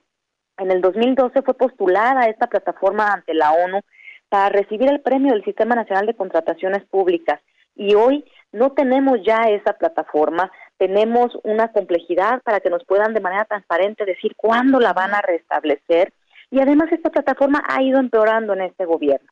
Desde el 2019, el Sí, adelante. ¿Te refieres a, que esta plataforma ha ido empeorando en el sentido de, eh, no sé, a lo mejor de la austeridad o en el sentido de la, evidentemente, pues hablamos de eficiencia. ¿Será la austeridad lo que, lo que tiene este sistema hoy colapsado? ¿O qué, qué es lo que puede haber detrás? Lamentablemente, lo que uno piensa de entrada, pues es, digo, pues se presta a un tema de corrupción, porque pues si no sabemos qué está pasando en, en, en compras tan importantes, eh, donde se maneja tanto dinero, este, pues la verdad es que es preocupante y no hay una fecha por lo pronto eh, que sepamos que las cosas se van a restaurar. Así es. Ya mencionábamos que ha ido empeorando porque ya el INCO lo ha señalado claramente desde el año pasado que desde el 2019 el 38% de las compras públicas se han registrado de manera tardía en la plataforma. Y eso es un tema muy delicado porque se está opacando la información al no ponerla de manera oportuna, al estar cargando en la plataforma casi eh, el 38% de la información, es pues casi el 40%. Y en ese sentido, muy importante hacer ese análisis. Ha ido empeorando la manera en la que se administra la plataforma Compranet porque es imposible para la ciudadanía dar un seguimiento a la ejecución de los contratos si la información no se, no se sube de manera oportuna a la plataforma y ese es el dato que es importante comentar. Pero no nada más ese retraso de información, en donde se habla hasta de inclusive seis meses de retraso de información que se publica en la plataforma, sino que ahora con esta suspensión, pues el problema se ahonda. No nada más estaba cargando tarde la información, sino que además hoy no tenemos esa información cargada, no sabemos cuándo la vamos a tener, la de la que está sucediendo en este momento en tiempo real, ni la del pasado, porque ahí es en donde se consultaba. Y en ese sentido es muy importante hacer énfasis en que se está violando la legalidad, porque las leyes que mencioné obligan al uso de la plataforma. Se está impactando los procesos de contratación porque se está discriminando a personas que viven lejos para presentar sus, sus propuestas, pero también se está impactando los derechos que tenemos, nuestros derechos constitucionales a la transparencia, a la rendición de cuentas y a contar con contrataciones eficaces, eficientes, transparentes y sobre todo se está abriendo una gran puerta a la corrupción. Y eso es muy importante señalarlo, Ana María. Sí. Entonces, ¿qué procede? ¿Es el Congreso? ¿A dónde ¿quién, va a levantar la voz en, en, este sentido? Ya lo están haciendo ustedes de alguna forma, pero pues no, no, no es suficiente. Tendríamos que tener certidumbre a lo menos de cuándo regresará Compranet a, a, a, sus funciones. No me parece que la solución sea realmente hablar de un sistema presencial. Este, menos en estas circunstancias, ¿no? Donde la pandemia nos ha dejado grandes lecciones y una de ellas es que podemos hacer cosas a través de de Internet. Entonces, no, no, no creo que esa sea la solución. Totalmente de acuerdo. Tendría, tendría que estarse llamando, eh, desde mi punto de vista, por parte del Poder Legislativo, desde el Pleno, hacer un llamado a que se restaure de manera pronta, pero además también fincar responsabilidades para saber por qué no se dio el mantenimiento adecuado a la plataforma para evitar que esta información ya no pueda ser recibida por la plataforma. Esa fue la explicación que al momento nos ha dado. responsabilidades? ¿Quién debe hacer tendría estas que ser, o... tendría tendría que ser la propia Secretaría de la Función Pública. Recordemos que aquí desde que inició este gobierno la Secretaría la oficialía de la Secretaría de Hacienda y Crédito Público es la que concentra las compras públicas, tendríamos que voltear a ver primero ahí a la Secretaría de Hacienda el por qué no se destinaron los recursos que se requerían para poder evitar este problema de almacenamiento. Pero además la Secretaría de la Función Pública tendría que ser también llamada a cuentas por parte del Poder Legislativo, que sea un llamamiento a que se investigue todas las responsabilidades en las que se pudieran haber recurrido por omisión en este caso que creo que es la adecuada, por qué no se dio el mantenimiento adecuado a la plataforma para evitar este problema de infraestructura y por supuesto también evitar que vuelva a suceder. Tenemos un caso muy presente que fue cuando se cayó la plataforma del Sistema Nacional de Transparencia, pero ahí fue por un tema de hackeo, no por un tema de mantenimiento. Pero aún así, cuando fue atacada de manera masiva la Plataforma Nacional de Transparencia, el Instituto Nacional de Transparencia y Acceso a la Información Pública y Protección de Datos Personales instruyó a todo su personal a abocarse a la atención de ese problema y todos los recursos humanos y materiales que se requirieron fueron suficientes para que en pocos días esta plataforma estuviera ya al servicio de los usuarios. Hoy día tenemos que usar esa plataforma de transparencia en la de Compranet, pero Compranet necesita ponerse en marcha, no solamente por los procesos que hoy están siendo vulnerados con opacidad, con falta de información y con bloqueos para las personas que podían presentar sus, sus propuestas de manera virtual y que hoy tienen que hacerlo de manera presencial, sino también por toda la información que hoy no se está pudiendo ver. Y eso es importante comentarlo. Se ha pronunciado ya también el Instituto de Acceso a la Información y creo que también ellos tienen una labor muy importante como órgano garante de acceso a la información para también actuar al igual que el Poder Legislativo. De acuerdo, pues estaremos pendientes. Hay que buscar también a la Secretaría de Hacienda, a la Secretaría de Función Pública. Eh, necesitamos certidumbre y esperamos que Compranet regrese y regrese ya. Eh, los vacíos se llenan siempre y pues en este, en este caso la verdad es que sí, lo volvemos a, a, comentar, dejar la puerta abierta, como tú decías, a la corrupción. Eh, en un gobierno en el que pues la corrupción ha sido una bandera eh, pues a combatir, me parece que no puede dejar eh, mucho tiempo eh, y sí debe fincar responsabilidades, pues porque este es uno de los órganos que nos puede dar certidumbre en muchos sentidos. Muchísimas gracias, Leonor Quiroz. Seguiremos platicando sobre este y otros asuntos. Muchísimas gracias y hacemos votos, por supuesto, a que la Secretaría de Hacienda y la Secretaría de la Función Pública de manera pronta puedan restablecer el sistema y, por supuesto, también prevenir futuros riesgos de vulnerabilidad invirtiendo los recursos que sean necesarios para monitorear estos riesgos informáticos. Muchísimas gracias. Buenas tardes. Hasta luego, buenas tardes. Hasta luego. Ay, Miguel, pues qué complicada situación esto de, de regresar.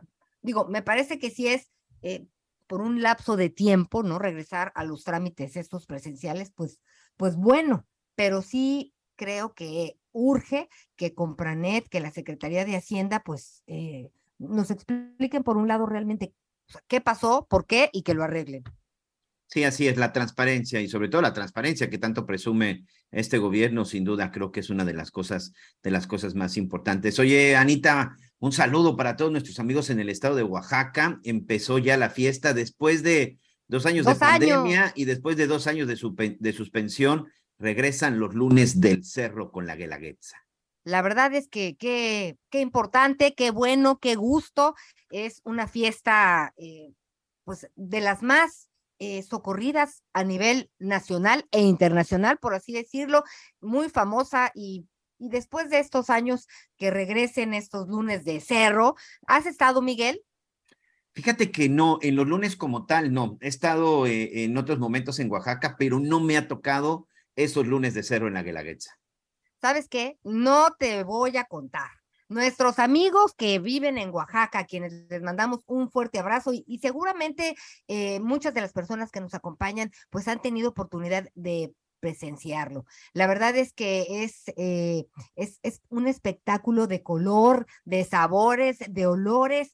Es una gran fiesta que nos llena de orgullo, ¿no? Mezcal, tiliches, tlayudas, son son parte de lo que pues puedes disfrutar en estos días allá en la Guelaguetza y pues claro que están de manteles largos. Y anunciaron también que en el marco de las festividades se realizarán más de 80 actividades que prometen emocionar a todos los asistentes. Las ocho regiones de Oaxaca se prevén algunas actividades tradicionales que durante dos años fueron suspendidas. Así que triple fiesta, Miguel Aquino.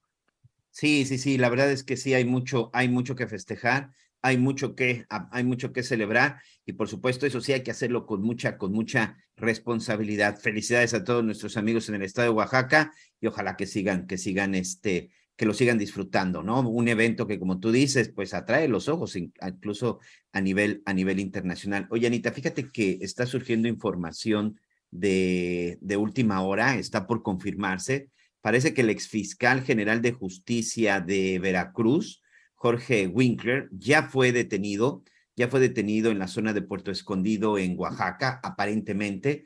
Incluso el gobernador del estado, Cuitlagua García, en su conferencia no desmintió la información, al contrario, dijo que están en espera de que la, de que la fiscalía les, eh, les informe al respecto. Él, bueno, cuenta con una orden de, de aprehensión desde hace ya casi tres años, en donde se le acusó junto con algunos de sus colaboradores por diversos delitos, entre ellos el delito, el delito de secuestro, si mal no, este, si mal no de eh, recuerdo, en agravo de una persona ahí que se presentó con una, con una supuesta orden de, eh, de aprehensión. Entonces, el gobernador encabezado, el gobierno encabezado por Cuitláhuac, bueno, pues este, ahí iniciaron las investigaciones y parece que el ex fiscal del estado de Veracruz, Jorge Winkler, podría haber sido detenido en la zona de Puerto Escondido, pero estamos en espera de más información. Por supuesto, toda la información en, los próximos, en nuestros próximos espacios informativos y sobre todo toda la información, bueno, pues ahí con nuestros compañeros. Oye, también otra cosa, saludos, este, sabemos que nos escuchan mucho en la zona, en la zona de Texas. Hoy se encendieron las alarmas, las alarmas en uno de los, en uno de los aeropuertos, porque, bueno, pues se dio ahí el anuncio de, aparentemente de, que se habían escuchado detonaciones, ya en las redes sociales empiezan a surgir algunas imágenes del momento en el que la gente se tira al suelo, exactamente en el aeropuerto de Love en Dallas, en la zona de Texas. No hay más información al respecto, pero de esto también les estaremos informando. Ay, Miguel, aquí no, pues estaremos muy pendientes. Ya nos están escribiendo algunas personas que están, pues, de de fiesta en la Guelaguetza también, porque hablan de la Feria Internacional del Mezcal, la Expo Feria Artesanal también, es la Semana de los Antojos, ¿no? Y bueno, se espera una derrama de 31.5 millones de pesos, esto en beneficio directo a los productores y a las empresas locales. Esto no nos podría dar mayor gusto si anda por allá, pues cáigase con un mezcalito, ¿no, Miguelito? Para empezar bien la semana, ¿no? Bien y de buenas. Este, la verdad es que sí es una gran fiesta y será del 22 de julio hasta el 3 de agosto. Muy pendientes. Sí, y a disfrutar, a disfrutar todas estas tradiciones, la comida, eso sí se come riquísimo durante toda esta, durante esta temporada y hay que aprovecharlo. Oye, nos estuvieron mandando algunos mensajes por las redes sociales. Muchas, muchas gracias por todos sus tweets.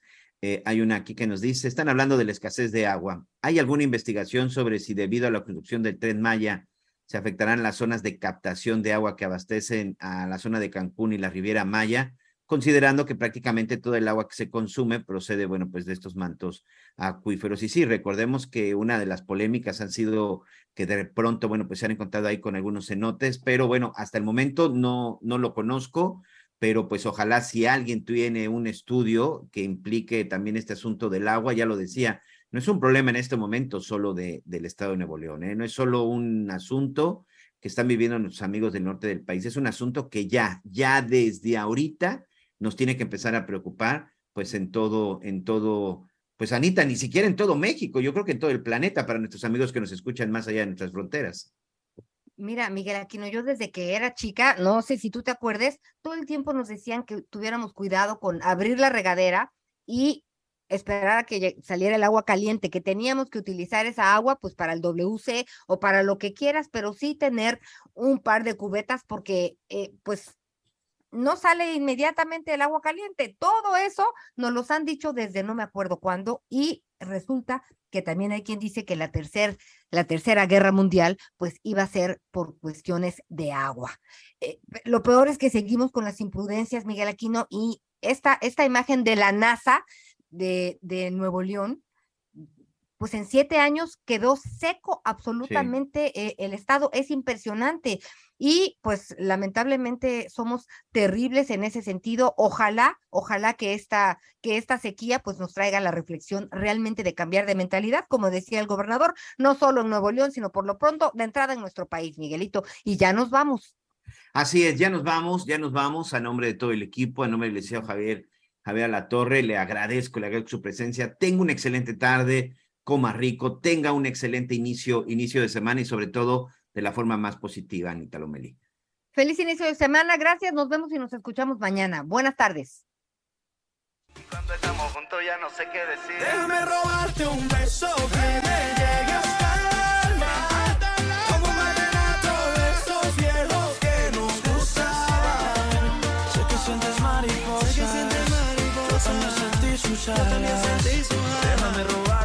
beso que te enamore y tú no te bajes. Eso.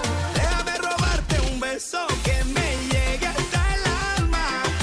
Como un vallenato de esos viejos que nos Gracias por acompañarnos en Las Noticias con Javier La Torre. Ahora sí ya estás muy bien informado.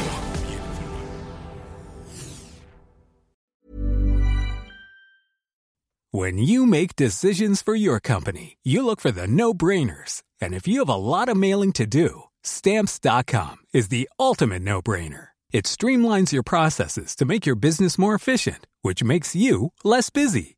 Mail checks, invoices, legal documents, and everything you need to keep your business running with stamps.com.